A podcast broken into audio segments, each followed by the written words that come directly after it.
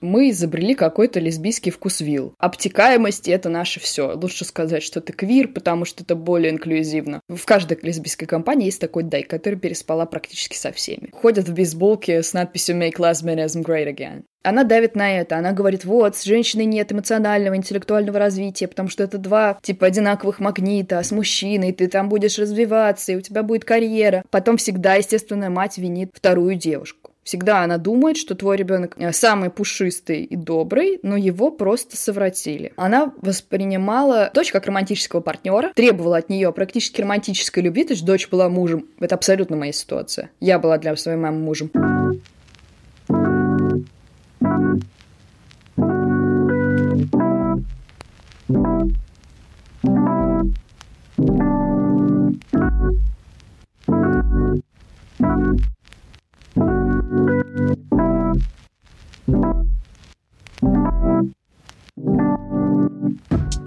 Всем привет! Сегодня среда и время нового выпуска и знакомства с новой героиней. Это первый эпизод с Анной Филипповой. Многие узнали ее, кажется, в том году, когда вышел YouTube-шоу «Давай съезжаться».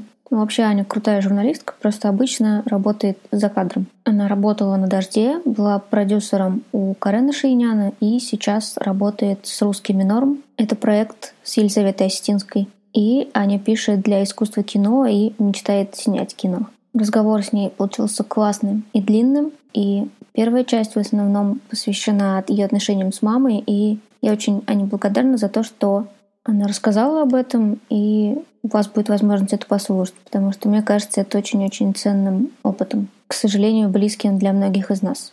Не буду больше оттягивать, начнем. А я смотрела несколько выпусков этого «Давай съезжаться», чтобы, чтобы у меня было мнение, прежде чем разговаривать. И типа я знаю ровно два с половиной факта и предположение о том, что ты не любишь говорить о себе. А, ну да, наверное, в какой степени верное предположение. Я поэтому боялась задавать вопрос, а приглашать в подкаст, потому что он, в общем-то, состоит из того, чтобы я буду пытаться говорить два часа о тебе. Я думала про «Давай съезжаться». У меня есть некоторое ощущение, что мы э, с девчонками, в смысле с Катей и с Машей, которые уже были, я так понимаю, в подкасте летом и в сентябре, соответственно. Да, мы как э, участники какой-то группы такой невеликой, но запомнившейся одним хитом, ну не Hotel Калифорния, конечно, ну что такое региональное. И вот мы разругались, и 20 лет спустя спустя, 30 лет спустя нас спрашивают, почему вы разругались, как же так, была великая группа, нас так не хватает. Вот, потом мы все идем с фанатами пить пиво. Это один из вопросов, и если ок, потому что меня интересует нет. Это просто, наверное, один из сотни проектов в ваших жизнях.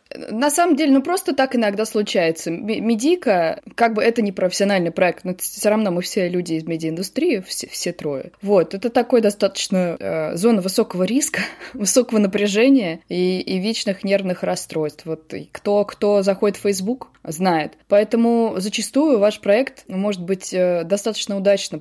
Это был как бы, это была Машина идея, на самом деле, сделать что-то такое. И она неожиданно для меня, я не могу сказать, что неожиданно, но неожиданно для меня она выстрелила. Потому что я просто по фану по поучаствовал. И, и как оказалось, это, это действительно тот продукт, которого не хватает. Вот, вот мы изобрели какой-то лесбийский вкус вил. Хотя, казалось бы, да, это было все на поверхности. Ну, то есть, это не новый формат, ничего революционного. В общем, вообще как бы мало что в русской культуре, квир-культуре происходит, это что-то революционное. Я даже сейчас так на вскидку ничего и не назову. Э, после Владика Мамышева Монро ничего такого не случалось. В общем, что я хочу сказать, что проблема была не в формате, а, а просто в том, что э, это очень много сил, помимо того, что там у всех какая-то своя редакторская, продюсерская работа. И иногда просто вот не с той ноги все встали. Вот, видимо, было несколько дней, когда мы все встали втроем. Не с той ноги, уставшие, убитые, э, невротизированные карантином, и разругались, вот. С Катей мы помирились. Я не знаю, будет ли она за, ну, окей, или что я это рассказываю. Я написала ей в 31 декабря. Я, я как... Вы не подумайте, что я человек, воспитанный открытками Холмарк, но просто, как бы, да, то, что мы не разговаривали, меня тяготило, и мы с ней поговорили, обменялись аудиосообщениями, это было очень хорошо. Вот, э, потому что все таки обидно, когда, там, не знаю, дружба портится или, или прекращается из-за каких-то рабочих вопросов, они, конечно, ничего этого не стоят. Но я хочу сказать, что до сих пор приходят комментарии к этим видео. И это, конечно, ну это очень радует. До сих пор, кстати, кто-то там, не знаю, на тусовках встречает, говорит, а, это вот вы делали. Это очень, конечно, приятно. Э, опять же, сейчас я иногда залезаю туда и думаю, господи, да ну вот это надо было сделать по-другому, вот это, потому что я перфекционистка. Это моя очень такая... Э, я думаю, что девочка это раздражала, потому что я хотела там сделать все это в два раза короче, убрать то, добавить это, пятое, десятое. Ну, в общем, хорошо, что он был. Мне лично чего-то такого не хватает. Я бы, как бы... Я вообще совершенно не блогер. И блогерская культура, хотя мне как бы просто по долгу службы приходится с ней соприкасаться, да, она мне дико чужда, потому что, во-первых, в какой-то момент это все превращается в обслуживание э, этого блога, тебе надо отвечать на 150 тысяч комментариев, заниматься бесконечно этим. Как бы я занималась этим для каких-то там брендов, там, не знаю, искусство кино, это было работой, да, но когда это часть твоего какого-то волонтерского проекта, это совершенно невыносимо. То есть это выкачивает такое количество ресурса. Ты и так как бы сидишь в компьютере целый день, а тут еще. То есть поэтому я не хочу становиться блогером, вообще ни по какой причине. Ну, кроме того, я не обладаю той какой-то бомбической харизмой, которая нужна для этого. Я не очень люблю себя в кадре. Вот. У меня большой комплекс по сравнению с этим, потому что как бы с детства э, я, я просто занималась вокалом с 6 лет и выступала, и моя мать заставляла меня пересматривать видео, что было для меня болезненно, просто невероятно. Особенно учитывая то, что вот представляете, да, 12-летний такой дайчонок, а, разодетый в какую-нибудь там юбку, потому что все эти песни отбитые детские, они же были про какого-нибудь, я не знаю, там, Ванюшу, это, это действительно была такая песня, у нас мы пели с дуэтом, дуэтом с, с Соней Косымовой, вот, «Эй, Ванюша», там, «Побудь чуть-чуть со мной, послушай», ну, что-то такое, в общем. Либо про какие-то абстрактно девочкины вещи, вот была одна песня «Театр», я просто ее ненавидела. Даже когда у меня появилась возможность петь на английском языке, я чуть повзрослела, мне безумно нравился джаз на тот момент, и у меня был такой преджазованный голос, и я думаю, ну, наконец-то мне дадут что-то вот такое, вот что-нибудь Луи Армстронг, Армстронга, какому-нибудь сенатору. И мне дали песню. Сейчас я боюсь соврать. По-моему, Элла Фиджеральд ее спела первая, но неважно, она такая достаточно классическая. Она называется The Man I Love. Да, и, значит, что-то там было, было начало, типа I know he, he'll come alone, The Man I Love. В общем, я его буду сидеть и ждать, а он придет, и да, это было, конечно, мучительно. Ну, что я хочу сказать, что, короче говоря, мне лично не хватает какого-то такого самовыражения, да, потому что, то есть, в своей профессиональной деятельности я занимаюсь там продюсированием редактуры, то есть я за кадром работаю. Мне это нравится, да, я придумываю там это все собираю. И не то, чтобы я очень сильно хочу в кадр, но я хочу, э, как типичный такой клоун компании, я вот хочу побыть Иваном Ургантом. Не потому, что я хочу славы Ивана Урганта, а потому что мне просто вот хочется поприкалываться, мне хочется подурачиться, мне хочется позаниматься какой-то херней. Здесь можно ругаться? Я как шнур, господи. У меня был тут вот день рождения в ноябре, я пригласила подружек, и за пять минут до их прихода мы с моей девушкой сочинили песню лесбиянки панковскую, она состоит из трех аккордов. Ну, то есть вот и мы исполнили это при, при гостях, вот, которые вроде как были в восторге. В общем, вот какого-то такого чистого панка мне очень сильно не хватает, поэтому, но я никак не могу придумать формат. То есть э, я пока еще сижу и вот, э, опять же, э, вот этот перфекционизм и какой-то вот этот вот продюсерский райтерс блок, да, потому что ты знаешь, что типа нельзя повторяться, нельзя делать там внутри Лапенко в 150 50-тысячный раз. Меня очень сильно смущает весь этот тренд на ностальгию, да, немножко импотентский, который идет везде. То есть там тот же Иван Ургант, раз я уж его вспомнила, там он делает какую-то итальянскую там 70-ю историю. Гудков э, вообще там застрял в каких-то советских, э, в песне Альянса, да, на заре. Там Лапенко это тоже какая-то ностальгическая хрень. И очень хочется придумать вот, ну, что-то вот не привязанное к какой-то эпохе или каким-то ностальгическим анкором. Пока думаю, короче. Очень хочется сообщников, поэтому если у вас есть какие-то крейзи идеи, но, правда, еще ограничивает то, конечно, что очень мало времени остается от работы, но тут это все взаимосвязано, потому что, как бы, если не отдыхать от работы, начинаешь ненавидеть работу, если занимаешься только работой, начинаешь ненавидеть себя за то, что занимаешься только работой неловкость в кадре и смущение. Я вот с тех пор, как вышел ваш дурацкий шоу, мне приходит типа стабильно раз в неделю или после каждого выпуска по 5-10 сообщений, а Аня будет? Причем даже без фамилии, в смысле предполагается, что я, конечно же, я знаю, какая Аня. Н- наверное, они ставят смайлик бульдога, да? Это, это была моя какая-то колоссальная ошибка вообще сказать про этого бульдога, причем не то, чтобы, поймите, не, не то, что я 10 лет хотела бульдога, у меня как бы вообще другие собаки были. Сейчас у меня нет собаки, потому что я живу в однушке, и у меня много книг и виниловых пластинок. Я пока не могу себе позволить завести собаку. Я теперь, тем более, живу не одна с девушкой, раз уж, да, да я уже упомянула этот факт. И она более благоразумная, чем я, менее порывистая, скажем так. Вот она вот нордический э, такой у нее характер. Вот, и она как бы каждый раз, когда я начинаю что-то там ныть или в Инстаграме натыкаюсь на какой-нибудь там аккаунт какой-нибудь Корги, она говорит, что типа Алло, пока еще не время. Вот. И, ну, когда-нибудь я надеюсь, что заведем собаку, но точно не французского бульдога. Точно не французского бульдога, потому что, как выясняется, во-первых, им нельзя летать. Да, я тоже не знала, потому что последняя моя собака была пекинес, и, судя по всему, ему тоже, ну, в смысле, была, но он еще живет в Самаре,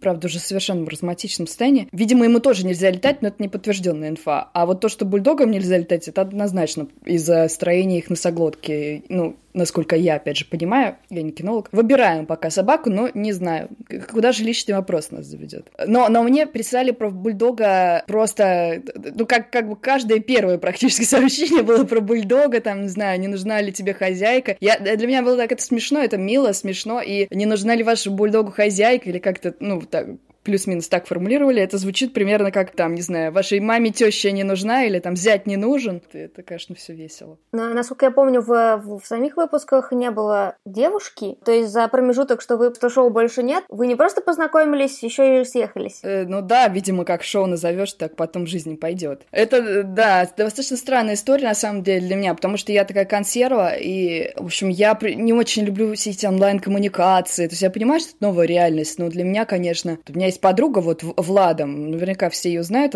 особенно те, кто живет в Москве, потому что Влада это как бы Элис Пьезеки или Пешецкий, как Маша корректировала наш, нас, из Элворда, то есть это, это человек, у которого вот эта вот карта лесбийских связей в телефоне. И вот она, это человек, который делает коммуникацию, ну, ну по, я не знаю, кто так еще делает, она заходит в Тиндер, просто всех подряд свайпает, и она готова разговорить камень, то, что называется. И это, конечно, ее великий дар, и она там кучу нас всех перезнакомила. Я так не могу, мне прям тяжело. То есть не потому, не потому что не могу написать привет, а потому что, мне, ну, типа, я из восточной семьи, мне важны вот эти все невербальные там э, какие-то, опять же, знаки, просто какая-то какая интуиция, ну и так далее, и так далее. То есть я предпочитаю знакомиться офлайн и, и знакомиться, как бы, нетворкать, а потом уже как бы посмотрим. И, видимо, судьба э, посмеялась надо мной, потому что как раз вот эта вот наша вся компашка, она такая московско-питерская, ну, традиционно какая-то такая прям лесбийская хорда. Обычно из Петербурга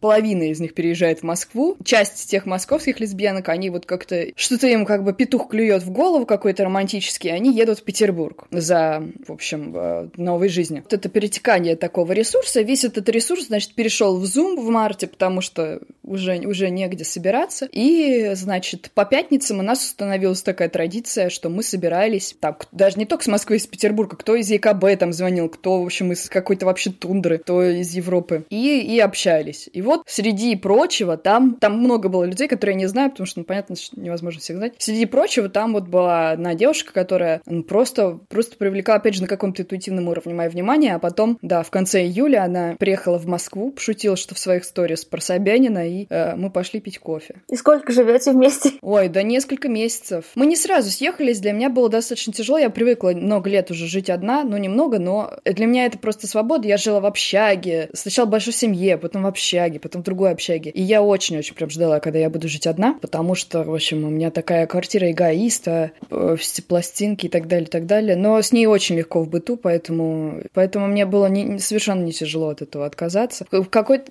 правда, очень тяжело работать на удаленке, когда вы вдвоем в одной квартире. Это, конечно, ад. Слава богу, вроде у меня скоро будет э, возможность так по желанию ехать в офис, по желанию не ехать. Вот. Я думаю, что это очень, э, очень нас спасет. Потому что, конечно, это сидение дома даже вдвоем оно вымотало вообще колоссально. Так что вот, мы встретились онлайн, что как бы в какой-то степени косвенно доказывает, что первый уровень коммуникации Хиби, он все-таки вербальный. Фу, невербальный, простите. Нам как-то, я помню, в Америке на классе что-то рекламно, э, advertising to consumers, как-то так это называлось, у нас был такой колоритный чернокожий преподаватель, и он спросил, что, что типа, о чем люди думают, когда первый раз смотрят друг на друга. И ответ, э, правильный ответ был, сможете ли вы заняться с этим человеком сексом. Поэтому, видимо, э, видите, что я вынесла из американского образования. Да, какая-то, какое-то очарование, оно передается даже без личного присутствия. Хотя, конечно, я всегда топлю за, за какое-то личное общение. Мне прям очень тяжело дается карантин. Треть всех твоих фанатов, сдавай сейчас, тяжело вздохнет и выключит выпуск.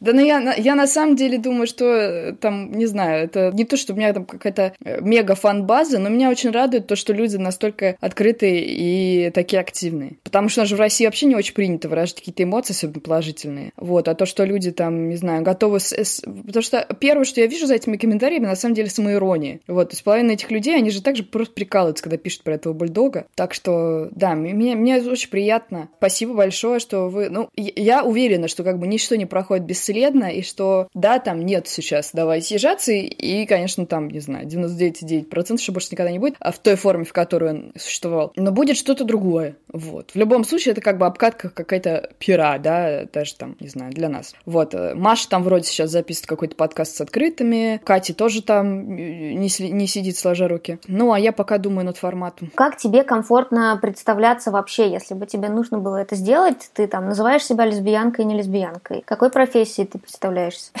Это интересно. Э, знаете, что мне представляться профессией журналист гораздо сложнее мне это далось, чем, чем сказать я лесбиянка. Ну, то есть я уже привыкла и к тому, и к тому. Почему-то с детства мне родители внушали, что журналист — это абсолютно продажная, плохая профессия. Ну, видимо, они не очень просто представляли, кто такие журналисты. Они, видимо, думали, что это люди, которые пишут спид-инфо. Я журналист, ну, не знаю, редактор, продюсер, креативщик или, как говорит Михаил Зыгорь, контент-мейкер. Все мы сейчас контент-мейкеры. Да, я лесбиянка, потому что вот э, я сейчас, наверное, выскажу какое-то дико непопулярное мнение. Я просто слушала тоже вот, предыдущие выпуски подкаста. Я понимаю, что как бы, будучи особенно в этой среде, да, и в какой-то, опять же, журналистской среде, которая об этом пишет, я понимаю, что сейчас э, куда движется как бы все это, куда движется время, куда движется дискурс, и как бы я не пытаюсь этому сопротивляться или там как-то, не знаю, слать запрос друзья Татьяны Толстой со словами «я тоже так думаю». И я понимаю, что сейчас как бы обтекаемость — это наше все. Лучше сказать, что ты квир, потому что это более инклюзивно. Или там лучше сказать, назваться как-то, не знаю, небинарной персоной, да, и так далее, и так далее. Вот я тут представляю, наверное, какую-то более, я не буду говорить правую, но более какую-то консервативную или нишевую позицию. Короче, я считаю, что в какой-то степени лесбийская культура подвергается эрозии из-за вот этого вот э, тотального квира везде. Сейчас как бы а, особенно вот как бы если мы захотим хотим узнать, что произойдет в России через несколько лет, да, мы смотрим на сводки американские сейчас уже, потому что мы примерно вот с лагом 5-6 лет идем. То там, там как раз давно уже эта дискуссия назрела, что такое квир, потому что многие просто люди allies, да, просто союзники ЛГБТ-движения тоже называют себя квир. Есть э, какие-то там квир-книги, в которых вообще, например, не, никак не затрагивается ЛГБТ-тема и так далее, и так далее. Но это все вас, восходит к этимологии самого слова квир, к истории его реклейминга, и там много-много-много всяких нюансов, которые в русский дискурс не перешли, опять же, за счет того, что просто огромный языковой барьер. То есть мы, конечно, понимаем там, что мы заимствуем все эти слова, но мы не заимствуем всю эту предысторию, к сожалению, и не очень, в общем, удосуживаемся почитать. Я за инклюзию, но я, я вот против эрозии культурной всегда. Поэтому мне кажется, что в России существует огромная проблема того, что лесбийская культура, опять же, зачем там тот же «Давай съезжаться» сделан был, никак не оформлена, не представлена какими-то яркими явлениями. Ну, там, не, не знаю, начиная от каких-то книг до каких-то лесбийских самоздатов, лесбийских там СМИ, да, каких-то каких-то фильмов. Вот. И меня это очень сильно печалит, потому что я не хочу себя относить к виру. Я не рассматриваю для себя, я не Gold Star, но не рассматриваю для себя отношения с мужчиной, вот, потому что мне стольких сил и крови, и вообще всего стоило прийти к нынешней идентичности, да, примириться с ней. Как бы, не знаю, как сказать по-русски, извините, но embrace it, то, что называется. В общем, об, обнять свою идентичность, если так калькой переводить. Что я не собираюсь, в общем, от нее отказываться в, в пользу какой-то типа обтекаемости. И я считаю, что это важно. То есть это не какой-то exclusionary, как сказать, э, ис- подход, исключающий какие-то группы людей, да. Я тоже недавно пересматривала замечательный фильм Go Fish, э, лесбийский 1994 года, и там есть замечательная сцена, где такой дайк, который... В каждой лесбийской компании есть такой дайк, который переспала практически со всеми. А те, кто говорят, что с ней не, не переспал, они либо как бы стыдятся, либо они помнят, что было бы о пьяни. И вот такой дайк, она, значит, мы видим э, сцену, где она, ну, как-то там непонятно спит, не спит, ну, в общем, обнимается, целуется с мужчиной, вот, там нет никакого ни закадра, никаких реплик, и потом она, значит, идет по улице, достаточно такая немножко артси, артхаусный фильм, и э, ее обступают, значит, ее подруги в круг такой, и начинают вот эту коллективную травлю. Да какая ты теперь лесбиянка, раз ты спала с мужчиной, да-да-да-да-да, э, что же, как ты это объяснишь, там, тебе что, не нравятся женщины, тебя что привлекает мужчины? Я против травли, я против вообще любой эксклюзии, против каких-то категоричных мышлений. Потому что, опять же, это то, на что я потратила много сил, вытравливать, вытравливая это в себе. А я тоже была склонна к каким-то таким, какой-то категоричности. Но я понимаю, что э, единственный способ вообще прийти к хоть какому-то нормальному состоянию, внутреннему и внешнему, это как раз вот избавиться от этой категоричности. И э, я никогда не делала какой-то официальный каминг-аут, потому что у меня достаточно неоднозначное к этому отношение, потому что... Что такое официальный камин Это хороший вопрос, на самом деле, потому что никто не знает. Ну, то есть есть люди, не будем показывать пальцем, и со многими из них у меня нормальные отношения, которые в медиа-среде преимущественно, которые как бы профессионально делают каминг -ауты. Вот они практически строят на этом свою карьеру. Сделал каминг одному журналу, там, третьему, пятому, десятому, потом там пришел кому-нибудь к блогеру, сделал каминг -аут. И вот они становятся таким,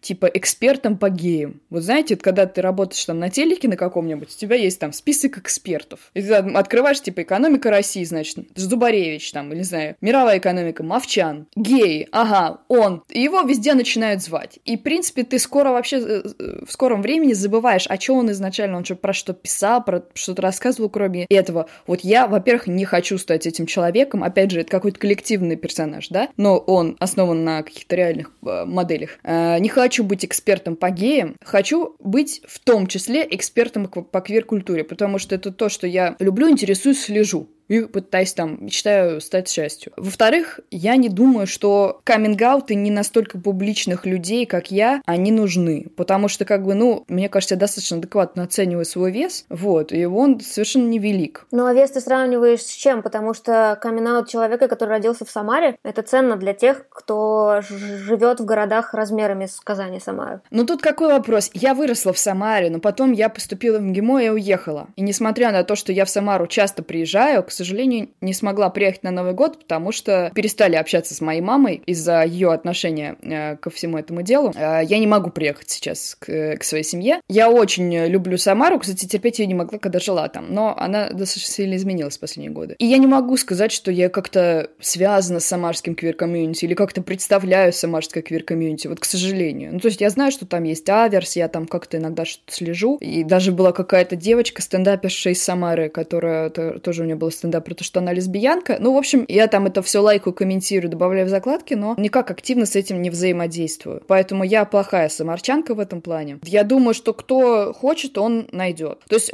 как бы, I'm out, but I haven't Э, haven't come out, да, то, что называется. То есть я, там, у меня есть Facebook, который для журналиста продолжение его резюме в реальном времени, да, которое ты делаешь, там очень важно, кого ты лайкнешь, кого ты прокомментируешь, в общем, это целый свой этикет. Э, Facebook, конечно, вздыхает, но, тем не менее, для московской журналистской тусовки он продолжает быть каким-то прям очень э, важным инструментом. И на Фейсбуке все довольно очевидно у меня. Хотя тоже, кстати, это для меня был такой момент сложный когда-то, потому что вот там, не знаю, когда мне было там 23 года, года, то есть мне, мне тяжело было быть настолько прямолинейной. То есть вот, но последние несколько лет как-то вот я все больше и больше комфортнее себя чувствую. В общем, считаю, что, конечно, это лукавство уже так, типа, я, я с этими, но не с этими, вот. Поэтому я как-то не знаю, там, даже когда комментирую что-то э, Маши Кувшиновой на Фейсбуке, как бы я это комментирую с точки зрения как бы такой кинокурилки, э, которая, в общем, собрана по признаку того, кто очень сильно любит Кристин Стюарт. А тебе сколько лет сейчас? 27. Вот то, что ты ты говоришь про э,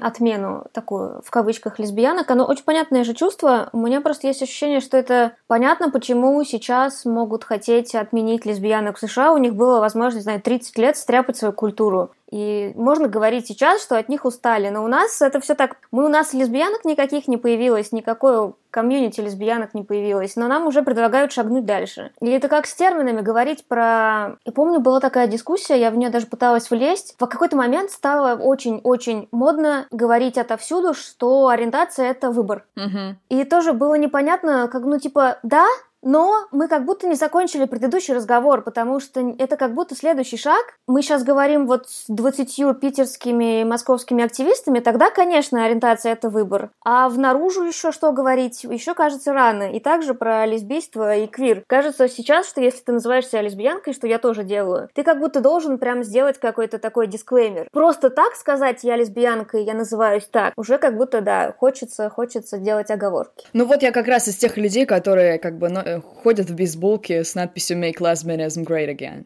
То есть, как бы мне хочется, чтобы не только какой-то московской тусе или там в каких-то барах можно было с гордостью сказать, типа, я лесбиянка. То есть, э, я сейчас сидела, пересматривала в перерывах между работой э, фильм «But I'm a Cheerleader» с Наташей Леон и Клея Девал. Э, как называется по-русски, я не помню. Ну, я черлидерша, как-то так, наверное, или черлидерша, но... И я сидела, помню, это, это, конечно, обалденный фильм, хотя у него там есть тоже какие-то свои стереотипы, которые, ну, понятное дело, 99 год. Я к чему? Я помню, что вот недавно, когда вышел Happy Season, да, самое счастливое время года с Кристен Стюарт, которая как раз э, режиссерка там была Клея Дювал, и как она сидела там у Эллен, у всех этих э, интервьюеров, и с такой гордостью говорила про то, что вот э, я сняла фильм там, ну, да, да даже можно было ничего не говорить, просто сидит женщина-лесбиянка, которая сняла фильм про лесбиянок э, в главной роли там как минимум одна лесбиянка. И, кстати, Одри Плаза тоже называет себя бисексуальной, насколько я помню. И я не знаю, у меня в этот момент э, мной одолевает вот такое чувство гордости и такое чувство солидарности и какой-то причастности к этому всему. И вот как я смотрела сейчас вот этот I'm a Cheerleader, мне так захотелось, э, опять же, не ради красной дорожки, ну, стать одним из тех людей, которые через энное количество лет создал что-то подобное в России и с гордостью полностью мог прийти там в кинотеатр Каро Октябрь и сказать, э, я хотела, когда я была ребенком, там, такой фильм для себя, я выросла, и я его сняла. И я лесбиянка. И чтобы, как бы, в зале было не бу, а в зале было вот это чувство, опять же, причастности, вот это вот эйфория такая коллективная того, что вы принадлежите к этому движению. Может быть, сейчас я сделала так, что это звучит как секта, но, опять же, просто для меня это так важно не потому, что, не знаю, быть лесбиянкой — это круто, я хожу с флагом и так далее. Я как раз с флагом не хожу. Он у меня сидит, вот, он у меня лежит в этот, э, в кладовке, э, в гардеробе. Э, у меня есть флаг такой с калифорнийским медведем, потому что я жила в Калифорнии два года, там как бы полоски и медведь сверху. Он очень красивый, но он лежит там. Вот, потому что я как раз против того, чтобы там ходить с флагом, что-то там кричать, кому-то будут каким-то придуркам что-то доказывать. Но э, у меня очень гомофобская семья, как я уже сказала. Я, к сожалению, вынуждена сейчас не общаться со своей мамой, хотя для меня это э, очень тяжело, потому что моя семья, моя семья моей мамы и моя сама мама из Баку. И как вы можете понять, достаточно такой традиционный подход к семье и вообще. Мама не мусульманка, но э, меня всегда спрашивают, а что, твоя мама мусульманка? Я говорю, нет. А, ну, ну тогда что ты жалуешься? Во-первых, здесь как бы очевидность какая-то стигма и предрассудки по отношению к исламу. Во-вторых, конечно, дело же не в религии. Вообще люди в Азербайджане, в Азербайджане не то, не то чтобы как-то дико религиозны. Э, вот. Э, дело, конечно, там в каком-то вообще какой-то системе ценностей, более широкой, чем религия. И вот, к сожалению, эта система ценностей, она такая черно-белая, тотальная, и с детства меня ограждали, запрещали как-то, я не знаю, вообще. Э, ну, то есть меня растили вот этой вот девочкой, там, которая должна носить розовое, не знаю, дали на танцы, потому что, потому что ты девочка, и прочее, прочее, вот эту вот всякую хрень. И вот как бы я очень долго разгребала последствия этой всей, эм, этой всей истории, вот, и когда я в итоге пришла к тому, что лесбиянки это не только какая-то вечно там несчастная жизнь, а конфликт с родителями и не ночные снайперы там на расстроенной гитаре в подъезде, то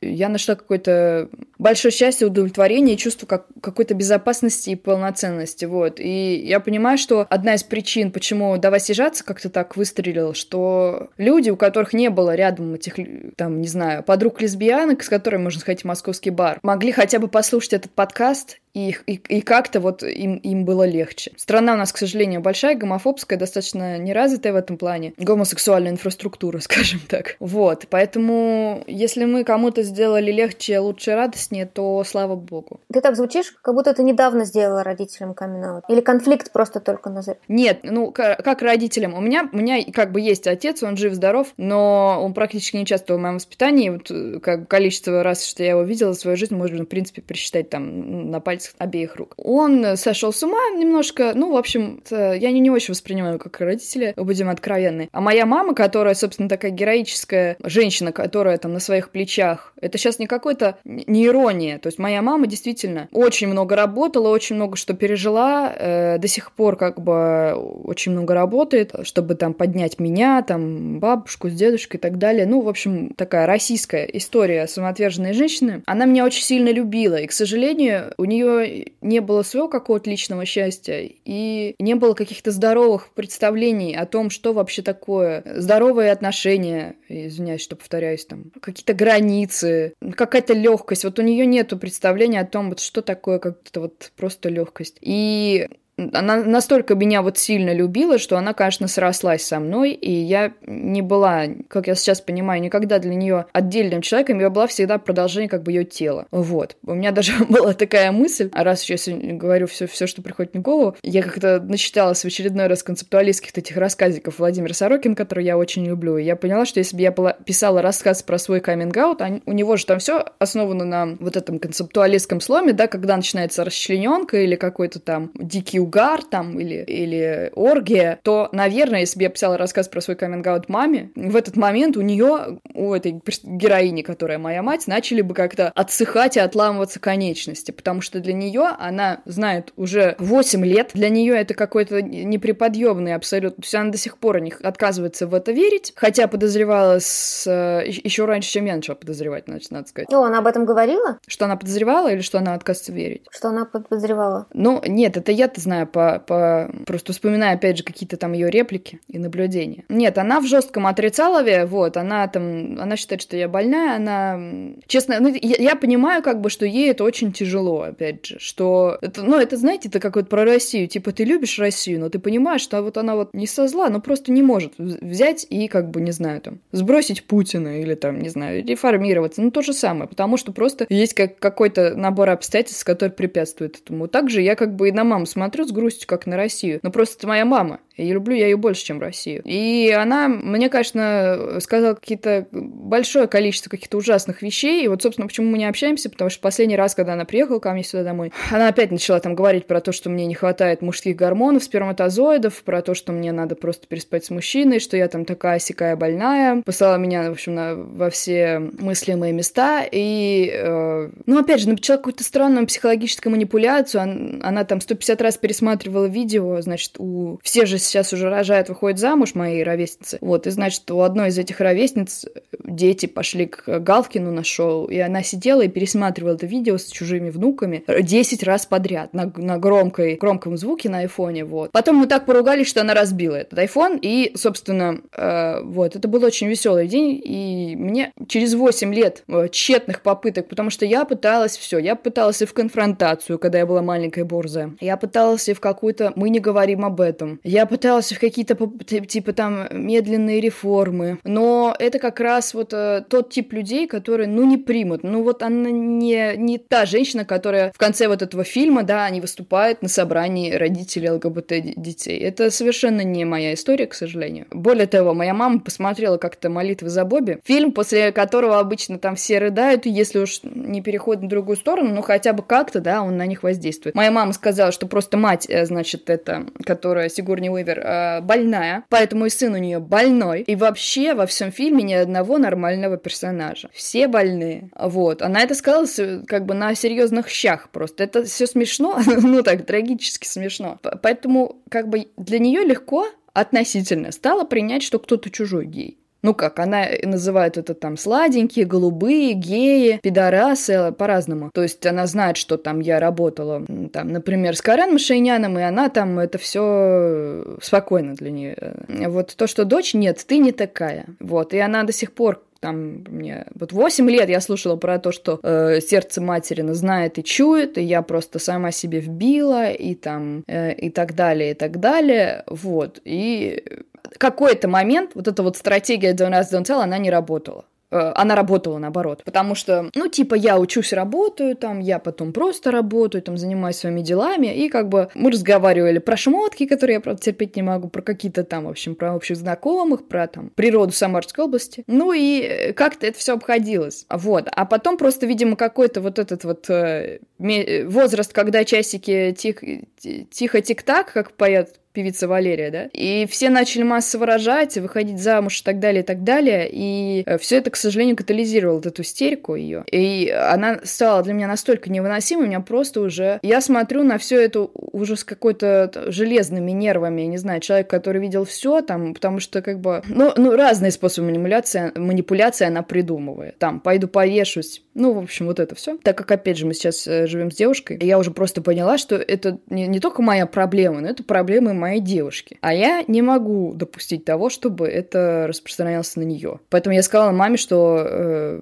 я не буду с тобой общаться, пока ты не, по не пойдешь, не получишь квалифицированную помощь. Чему она, конечно, сопротивляется, но вот несколько месяцев мы уже не общаемся, э, убеждение все еще, все еще важнее. Ты, ты бы знала, как мама моей девушки радовалась, что ее бывшая выходит замуж. Мне кажется, человек почувствовал лучик надежды, что из... Да, да, да. Там это татарская традиционная семья. Ну вот это очень похоже там с, с азербайджанской историей. Как бы религия не, вроде ни при чем, но, но... Ну да. Ты говоришь, что была попытки конфронтации до, то есть, а, а был чтобы что? То есть ты ставила какое-то условие маме до этого или, или нет? Конфронтация, почему вот сейчас ты приняла решение не, не общаться больше, а до этого конфронтация не, не должна была привести тоже к тому, что если мама что-то не, то вы не общаетесь? Ну, во-первых, я была младше, я была глупее, вот, во многом. Просто, опять же, я все-таки тоже считаю себя, на самом деле, человеком восточным, несмотря на то, что я выросла в России, но я всегда чувствовала, что как меня немножко по-другому воспитывают. И у меня вот это вот вечно мне говорили там, что там так с родителями не разговаривай, там не дерзи, не, не так далее, не так далее. И для меня мать всегда была как бы такой тоталитарно любимой фигурой. Вот это вот мой Сталин. И она всегда как раз манипулировала тем, что она мне все отдала, что абсолютно чистая правда, но просто как бы это русская жертвенность, я тебе все отдала, теперь ты должен делать то, что я хочу. Она, конечно, абсолютно нездоровая. Но, какое-то время она могла мной так управлять. И, соответственно, как бы я осциллировала между тем, чтобы делать то, что она хочет, когда мне было там 19-20 лет, да даже больше. И как бы совсем встать в позу и сказать, ну и там, все, я не буду с тобой общаться. Но тогда и она не выдерживала, надо сказать, как бы, типа, мы тоже могли не общаться там несколько месяцев потом, как бы, типа, она там продолжала как-то там про природу, про погоду рассказывать, опять же. Но у вас получаются разговоры или это сразу ссоры? То есть она высказывала тебе аргументированную позицию? Ну, понимаешь, с ее точки зрения это аргументированная позиция. С моей точки зрения мне сложно сдержать смех. А на самом деле у меня как бы волосы встают от ужаса. Потому что просто надо понимать, что помимо того, что как бы женщина приехала из Азербайджана, свадьба у нее была в Грозном, а с мужем она развелась рано, тоже там дикая история. Ну, в общем, и так далее, и так далее. Она еще и живет в Самаре, где тоже достаточно специфически, как бы это большой город, но, ну как объяснить, я не знаю, вот как объяснить москвичам, чем живут поволжские города? Они живут тем, что рассказала маникюрщица. И вот, например, моя мать как-то мне, как, как Архимед с Эврикой, она чуть ли не врывается в комнату и говорит, мне э,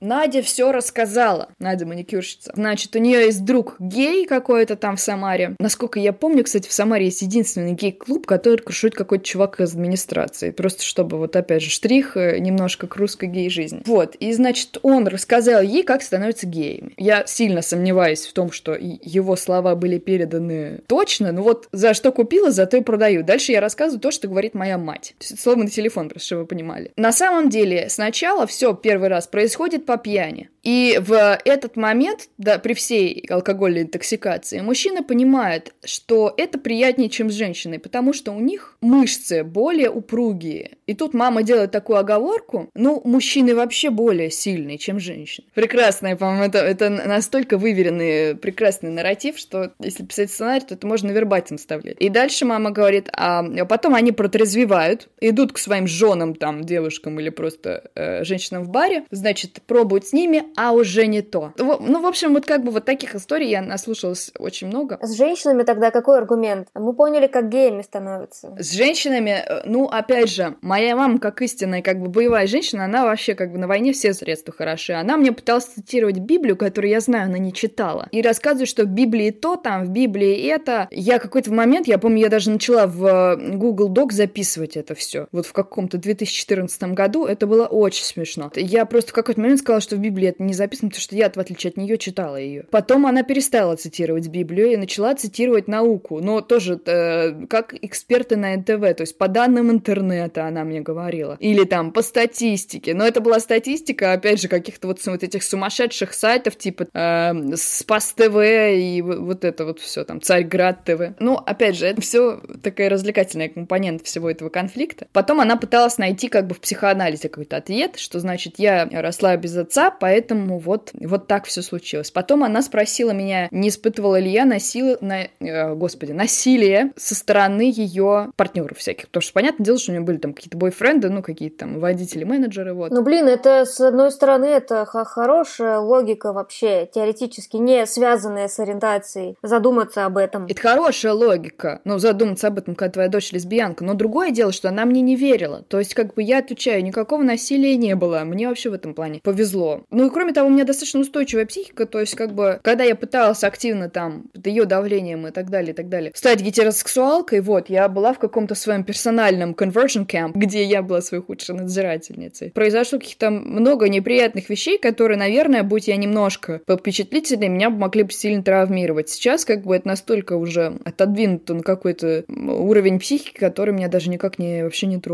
Блин, ты так классно назвала это собственным... Conversion camp? Потому что, мне кажется, это очень-очень очень общая, понятная нам штука. Я тоже там была. Ну вот опять же, то есть а, во многом, я думаю, что если спросить как бы людей в России, почему вы отправились в этот лагерь, да, из чувства вины. Вот когда твой родитель говорит, я пойду повешься ты из-за тебя, потому что ты тут со своей, там, значит, девушкой все вы разрушили. Ну то есть как бы логика примерно такая же, как у Путина, да, когда он говорит, что трансформеры разрушают там страну или Навальный, в общем, разрушает страну. Где вообще, с какого перепугу, как бы, как связано то, что ты много работаешь, ну, то есть для них это обесценивание, э, для них как бы это, во-первых, обесценивание их труда, их ценностей, да, вот, потому что они пятилетку за четыре года выполняли. А во-вторых, для них это типа «я тебя не люблю». И вот я э, разбивалась об стену, объясняя, что это не так. А, ну еще и третий компонента. Почему-то, опять же, из-за отсутствия какого-то любого sex education в СССР, все это воспринимается предельно физиологично. То есть, когда твой родитель, там, 50 плюс, слышит слово гей или лесбиянки, он сразу же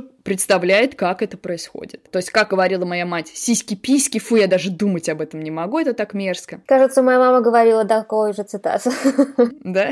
Ну, видимо, у них один решебник, да. Ну вот, как, это, конечно, это очень тяжелая история, и вот про что надо снять фильм, так это про это на самом деле, потому что я не могу даже представить, сколько людей в нашей стране вот имеет такой конфликт с собственными родителями, и он, он настолько какой-то изматывающий, потому что это вот битва вообще без чести и гуманности, как, как бы цитируя классику. Потому что, как правило, в ней нет конца. То есть я пытаюсь себя там как-то, может, успокаивать, когда мне совсем тяжело от этих мыслей, что, ну, может быть, там пройдут годы, но на самом деле реальность в том, что годы у них идут уже в обратную сторону, да, то есть эти люди, как правило, там, уже за 50, там, некоторым за 60, и они начинают стареть, они начинают быть более капризными, еще более консервативными, да, более радикальными. И как бы мы, да, мы все ждем, что наша мать станет Сигурни Уивер, а она становится еще хуже. Или просто не разговаривает с нами как бы я хочу сделать сразу оговорку, что я за все благодарна своей матери, но именно потому, что я ее очень сильно люблю, и мне бы хотелось иметь с ней какие-то отношения, мне приносит огромную боль смотреть на это все и слушать эту чушь, которую она несет. Просто, опять же, не...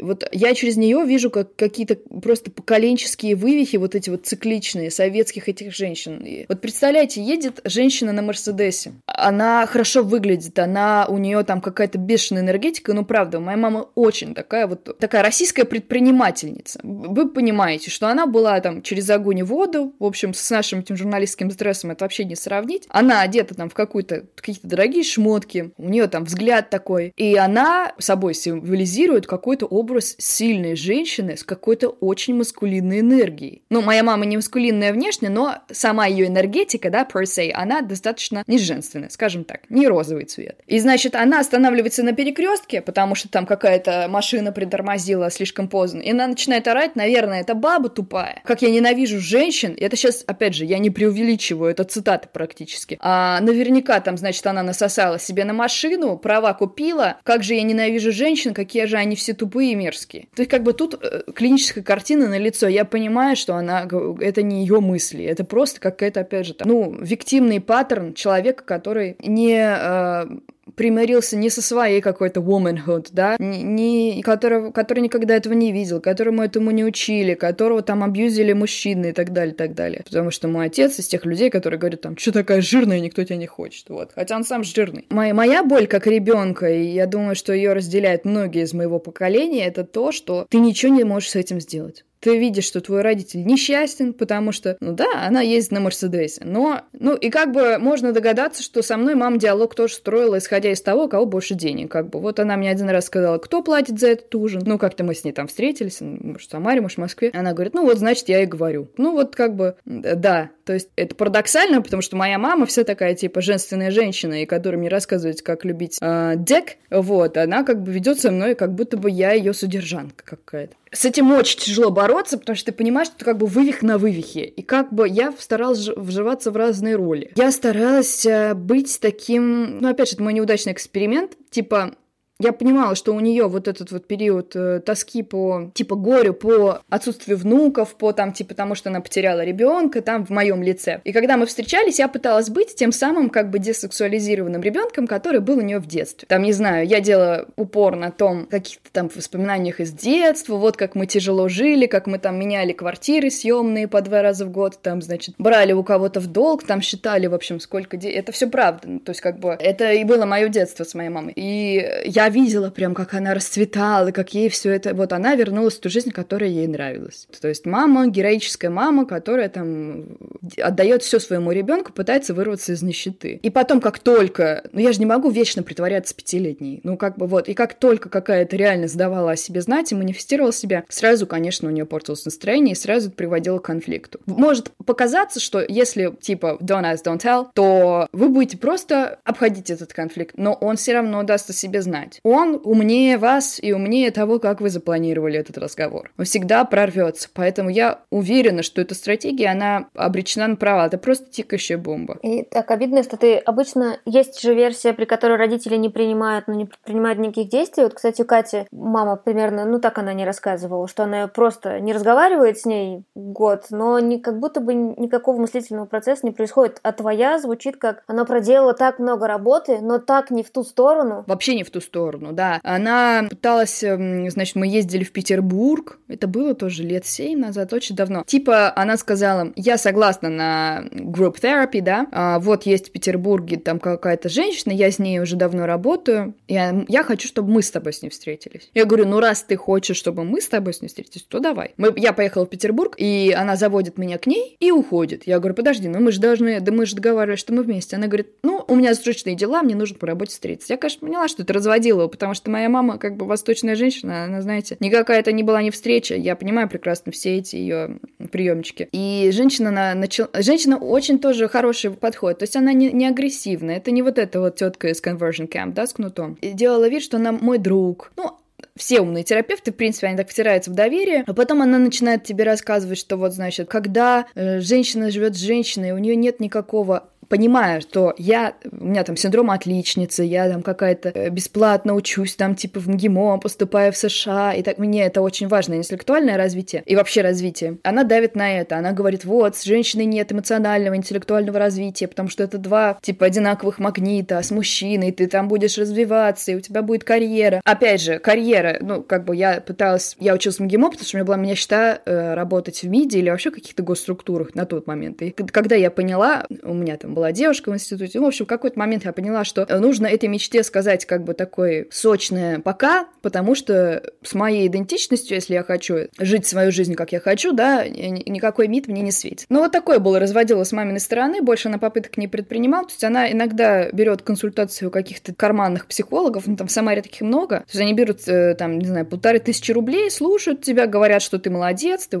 да вы молодец, вы все преодолели, вам 50 лет, вы заработали там, не знаю, на столько-то квартир. И как бы вы идете с чувством, что да, я молодец, а ребенок просто, просто это влияние. Просто это Москва, это журналистская тусовка. Потом всегда, естественно, мать винит вторую девушку. Всегда она думает, что твой ребенок э, самый пушистый и добрый, но его просто совратили. И вы сколько месяцев не общаетесь? До месяца три, два-три, вот так вот. Но мы не общаемся совсем. Это первый раз такое?